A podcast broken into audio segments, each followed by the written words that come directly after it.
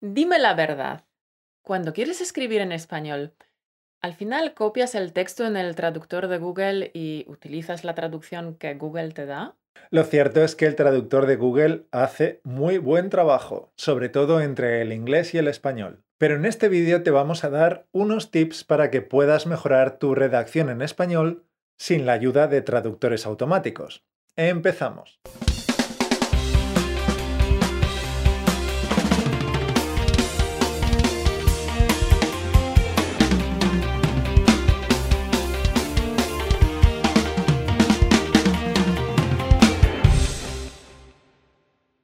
Bienvenido una semana más a Español Automático, un podcast que te ayuda a pasar del estado pasivo de solo entender español al estado activo de hablar español con facilidad y sin esfuerzo.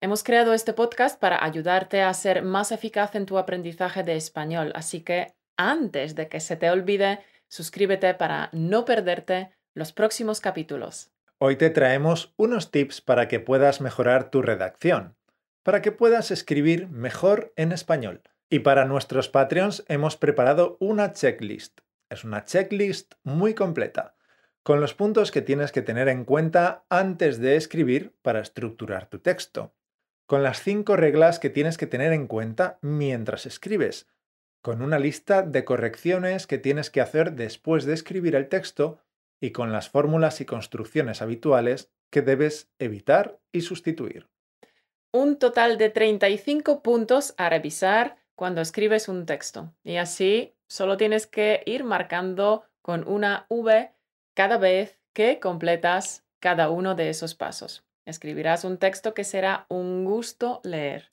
Puedes conseguir la checklist uniéndote a nuestra tribu Patreon en españolautomático.com barra Patreon.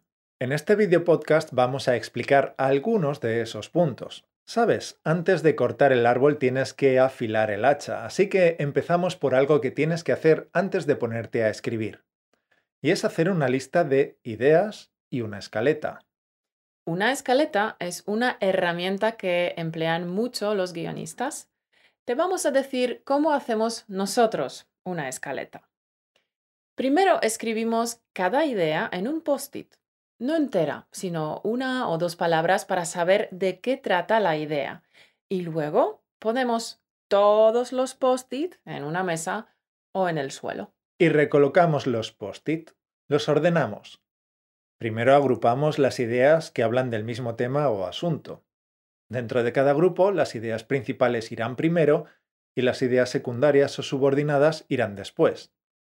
También hay que tener en cuenta las relaciones de causa y efecto. A veces para poder contar algo, antes necesitas contar otra cosa, ¿verdad?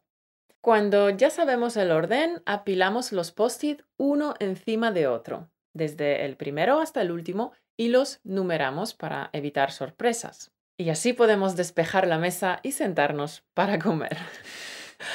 Puedes buscar información en Internet sobre cómo hacer escaletas y realmente puede parecer complicadísimo, pero también puede ser tan sencillo como te hemos explicado. Una vez que has decidido la estructura de tu texto, llega el momento de sentarse a escribir. En la checklist para los Patreons verás cinco reglas de oro para tener en cuenta mientras escribes. Y ahora te vamos a hablar de dos de esas reglas. Sé objetivo. Ser objetivo funciona mejor que ser subjetivo.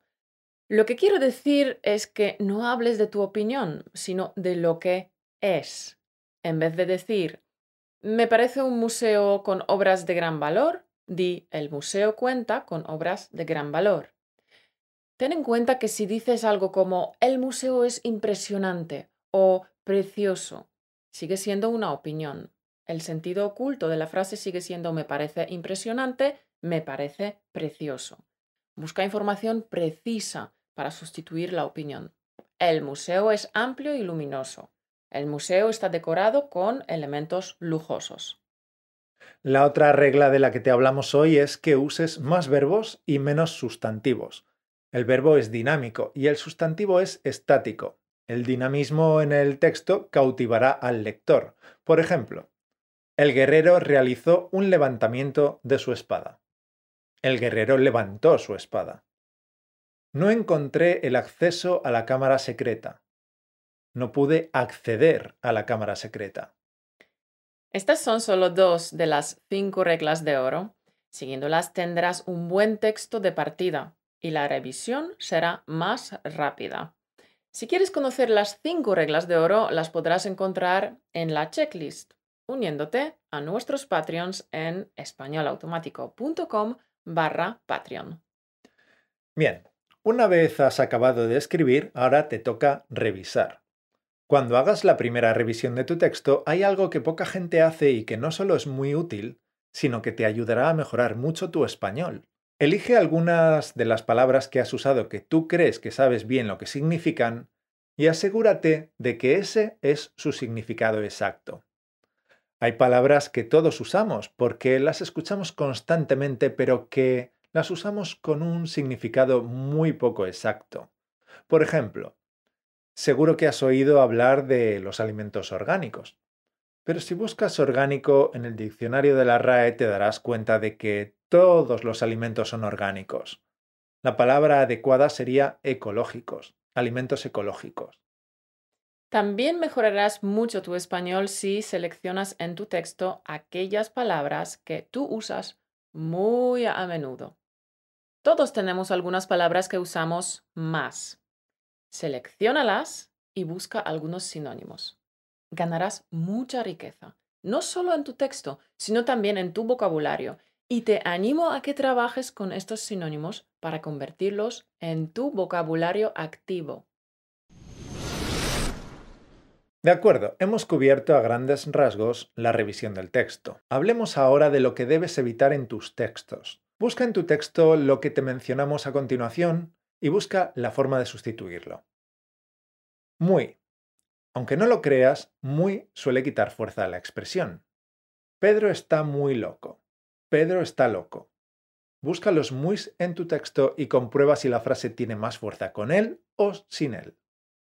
En el podcast 45 hicimos un pin en el que hacemos exactamente lo que acaba de decir Mauro. Sustituimos la palabra muy por otra que da más fuerza. Puedes ver el link a este capítulo aquí arriba. Bien, lo siguiente que debes tener en cuenta son los adverbios terminados en mente. Estas palabras se vuelven demasiado largas y dificultan la lectura. Además, generan un sonido repetitivo algo molesto. Por ejemplo, increíblemente Tomás mentalmente encontró rápidamente una solución al problema. Suena ridículo, ¿verdad? Evita las negaciones si puedes usar afirmaciones. Este fin de semana no lloverá. Se puede sustituir por este fin de semana hará sol. Roberto planea viajar no lejos de su país este verano. Se puede sustituir por Roberto planea viajar cerca de su país. Busca también las palabras que incluyen la negación. Los científicos de la universidad no tienen los recursos necesarios. Se puede sustituir por los científicos carecen de los recursos necesarios. Cuidado con usar dos infinitivos seguidos, porque muchas veces sobra uno. Por ejemplo, me gusta poder caminar por las mañanas.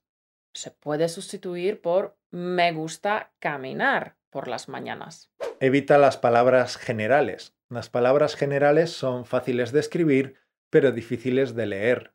Si usas una palabra que en el diccionario tiene 30 acepciones distintas, el lector tiene que buscar en su cabeza el significado correcto. Escoge una palabra con menos acepciones cuyo significado sea más específico. Haciendo este trabajo de precisión en el lenguaje mejorarás tu comunicación escrita y también hablada. Evita las redundancias, es decir, la misma idea dos veces en la misma expresión. Construcciones como subir arriba o salir afuera se usan mucho, sobre todo hablando. Escribiendo tienes la oportunidad de ser consciente y corregirte. Expresiones como lo vi con mis propios ojos están tan utilizadas que nos suenan bien, pero es un mal estilo literario. Evita usar la forma pasiva. El examen fue aprobado por la mayoría de los estudiantes.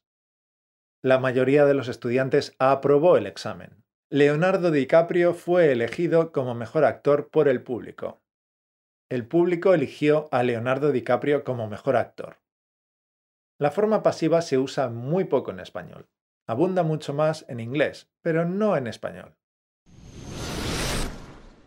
Ahora aprovecha para trabajar tu comprensión auditiva mientras escuchas este audio que nos envió Álvaro de Brasil. Hola Caro, hola Mauro. Ah, mi nombre es Álvaro, soy brasileño y quería agradecerles extremadamente por el método de español automático. En, la segunda mitad del año pasado fui seleccionado para estudiar en la Universidad de Buenos Aires y literal no sabía casi nada de español. En diciembre empecé a estudiar y me acuerdo muy bien que en el primer domingo de diciembre por la tarde vi un video de español automático y después de este video miré otro video y otro video y otro video hasta que conocí el método de español automático, que literal fue una gran revolución en mi vida. Lo aplicaba durante 5, 6, 7 horas al día porque me tocaba sí o sí aprender el idioma en tres meses porque en marzo ya tenía que estar en Buenos Aires porque comenzaba la cursada y tengo que decirles que el método fue completamente efectivo en mi vida. Con tres meses alcancé el nivel intermedio saliendo de la nada y justo en los primeros días que ya estaba en Buenos Aires los hispanohablantes que conocí ya me decían que yo hablaba muy bien. Entonces pude comprobar efectivamente cómo funciona el método. Me puse a entrenar para conseguir hablar como los argentinos y también aprender vocabulario, aprender la jerga argentina que ellos llaman lunfardo. Y por medio de la aplicación del método y de los direccionamientos a la tonada, al acento, a, al aprendizaje de las expresiones locales, pude aprender el idioma de una forma tremenda y hoy puedo decir, creo, que hablo de forma, de forma fluida. Recontra agradezco a ustedes porque sin el método de español automático literal sería imposible que yo aprendiera todo lo que aprendí. El camino es un camino que mezcla sensaciones de momentos de alegría y momentos de sufrimiento. Porque viste que estamos entrenando y muchas veces los resultados no vienen de pronto. Entonces nosotros nos, ponemos como, ah, pero estoy esforzándome tanto, ¿por qué no veo, no verifico los resultados? ¿Por qué sigo equivocándome cuando pronuncio una palabra u otra? ¿O porque me olvido de las expresiones? ¿Por qué me pongo en blanco? Pero ustedes me recontra ayudaron con los videos sobre cómo nosotros no tenemos que entender que el proceso es un largo camino y que cada sencilla evolución, cada pequeño gano es algo así maravilloso. En el final de una de las asignaturas que yo estaba cursando en la UBA, los profesores me dijeron que, me preguntaron cuánto tiempo yo llevaba en, en Argentina y yo les dije que llevaba 5 o 6 meses allá. Y literal se pusieron anonadados con el nivel de español que yo, con que yo hablaba. Eso no sería posible si no fuera por ustedes, si no fuera por el método de español automático. Hoy digo a todas, las personas que conozco sobre el método, digo que ellos tienen que conocer y aplicarlo también, no solo para el español, sino también para otros idiomas. Hoy estoy aplicándolo para el inglés y para el, el francés y también estoy logrando grandes resultados que ustedes hicieron no fue darme el pez y sin enseñarme cómo pescarlo. Y eso no tiene, no tiene precio. Wow, Álvaro, hablas muy, muy bien. Con buen ritmo, con seguridad y con fluidez. Han pasado 10 meses desde que empezaste a aprender español y qué super nivel has alcanzado. Pero lo increíble es cómo has llegado al nivel intermedio en tres meses. Si no llegas a decir que eres brasileño, yo hubiera pensado que eras argentino. Y este es el resultado de tu esfuerzo intensivo, tantas horas al día y sobre todo la constancia y utilizar los ejercicios de niveles 8, 9 y 10.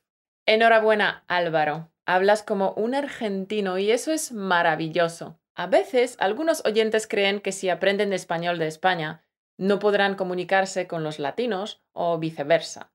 Y tú eres el ejemplo de que eso no es un problema. Has aprendido con nosotros y has escogido materiales adecuados para adaptarte al español de Argentina. Excelente trabajo, Álvaro. Soy tu fan número uno. Campeón, al escuchar el mensaje de Álvaro pueden ocurrirte dos cosas. Que pienses que esto es mentira, que no se puede llegar al nivel intermedio en tres meses ni alcanzar la fluidez en diez meses, o que para Álvaro es más fácil porque el portugués y el español se parecen mucho, o que es joven y aprende con facilidad, o que tú no tienes tiempo. O sea, ¿qué buscas? Excusas. Pero las excusas uh-uh, no te llevan a hablar con fluidez. No seas un flojo. Forja tu carácter. Trabaja tu fuerza de voluntad. En la vida vale la pena apuntar muy alto y perseverar. Esto da significado, sentido, importancia a tu vida. Aprender idiomas implica forjar el carácter. Si quieres forjar tu carácter, te recomiendo volver a escuchar nuestro podcast 157. Pero si ya estás preparado para aprender y alcanzar la fluidez sin perder otros 5 o 10 años, reconoces el mérito de Álvaro y te sientes inspirado para coger el toro por los cuernos, tomar la decisión de conseguirlo este año, te unes a nuestro curso Piensa y habla en español donde sabes que encontrarás los ejercicios de máximo nivel, de niveles 8, 9 y 10, y te pones manos a la obra hoy mismo. Únete a la tribu en españolautomático.com barra piensa y habla y no malgastes más años de tu vida. Y no olvides conseguir la checklist completa para mejorar tu redacción en españolautomático.com barra Patreon. Nos volveremos a ver la semana que viene. Hasta el lunes. Un besazo.